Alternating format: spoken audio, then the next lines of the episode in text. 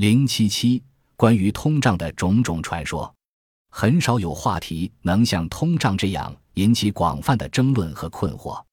通胀直接关系到央行货币政策走势，影响全球金融市场，但它又是那么难以预测。Stock and Watson，二零零七，宏观分析师预测通胀的分歧要远甚于预测增长。主要央行大规模 QE 之后，全球通胀和货币供应背道而行，更是出乎不少观察者的意料。本文简要回顾了关于通胀的种种理论。以及运用这些理论时常见的误区，其目的不是理论创新，也不是预测短期通胀波动，而是探寻有助于把握通胀走势的分析框架和宏观变量。各种通胀理论中最具影响力的就是货币数量说，尤其是一九七六年诺贝尔经济学奖得主弗里德曼 （Freeman，一九六三）的名言：“通胀在任何时候、任何地方都是货币现象。”货币数量论的核心是 Py 等于 mv。当货币流通速度 v 大体保持稳定时，广义货币 m 的增速就是名义产出 Py 的增速。如果 v 保持稳定或可预测，增发货币 m 就能推升物价 P。自2008年11月联储推出 QE 以来，美国基础货币流通中现金加上商业银行存在中央银行的准备金。由1.1万亿美元增至2015年末的3.8万亿美元，增幅达百分之二百三十。同期广义货币由7.9万亿美元增至12.3万亿美元，增幅也达百分之五十五。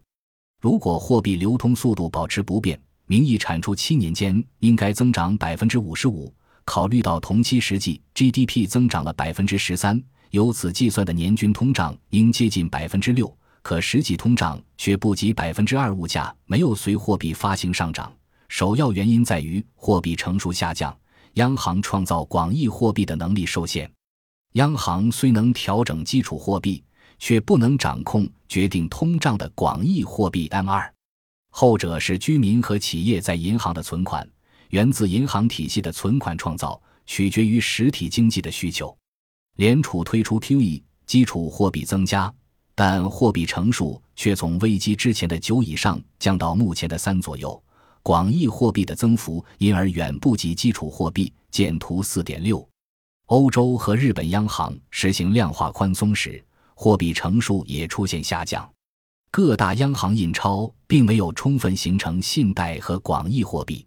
相比美国，中国的货币乘数仍保持稳定，维持在四以上。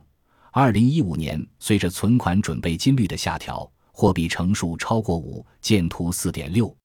发达国家央行印的钱去哪了？一是以超额准备金的形式停留在央行资产负债表之上。美国银行体系在联储的超额准备金目前高达二点三万亿美元，占联储总负债的百分之五十二。二是流向了股市、债市，而非实体经济。推升了资产价格，当然，房地产价格持续上升会通过租金渠道间接提振通胀，这也是目前美国核心通胀表现较好的原因之一。货币不能决定通胀的原因还在于货币流通速度出现趋势性下跌。美国广义货币的流通速度已经跌破一点五，为历史最低。见图四点七。中国银行体系的货币乘数虽然维持高位，但货币流通速度也出现趋势性下降，目前低于零点五，极快前两年才能换手一次。货币流通速度反映了经济主体花钱的意愿，流通速度的持续下滑意味着人们倾向于将货币作为财富储藏起来，而不是用于交易和支出。低利率的环境大大降低了持有货币的机会成本。货币持有量上升，流通速度下降。除交易动机之外，持有货币的动机还包括投机和预防需求。投机需求也和利率负相关。联储 QE 压低各期限利率，迫使投资者调整资产组合，增加货币的权重。此外，金融危机之后的不确定性也增加了经济主体的预防需求。持币意愿上升，导致中美两国货币流通速度均出现趋势性下降。工资决定通胀的说法也比较有影响力。价格最后是企业定，工资是企业生产成本的大头，所以工资决定通胀。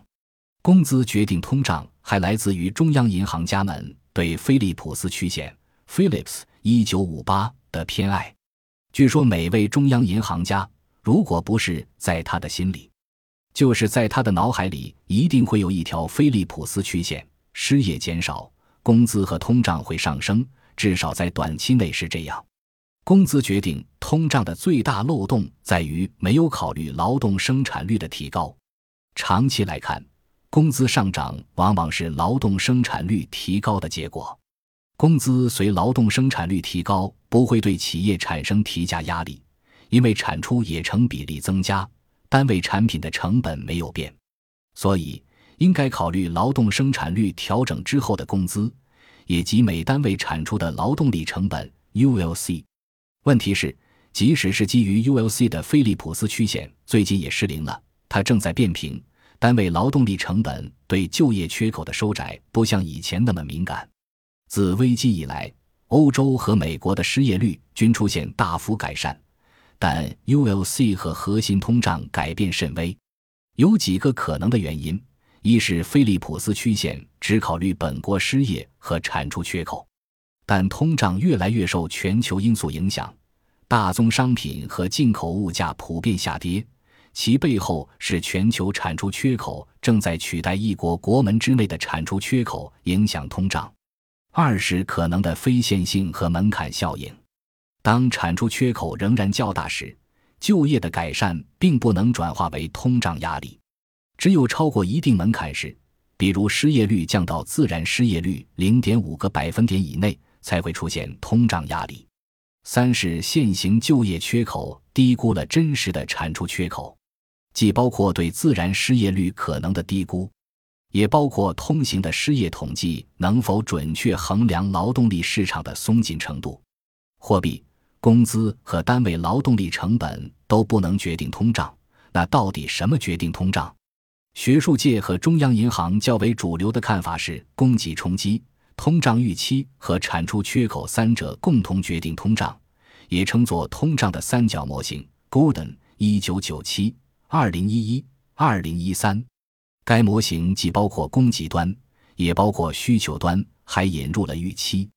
其优点是系统性和较强的解释能力，涵盖各种通胀现象，包括预期恶化引发的恶性通胀、供给冲击导致的滞胀、美国二十世纪七十年代和劳动生产率提高所带来的经济繁荣与低通胀并存现象、美国二十世纪九十年代。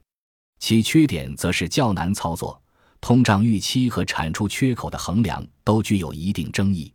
关于通胀的决定还有更加理论的框架，比如价格水平的财政理论 （FPPL）、Sargent 和 Wallace（ 一九八一）、Sims（ 二零一四）。其核心观点是，物价水平不一定由货币当局决定，而取决于货币政策和财政政策的协调。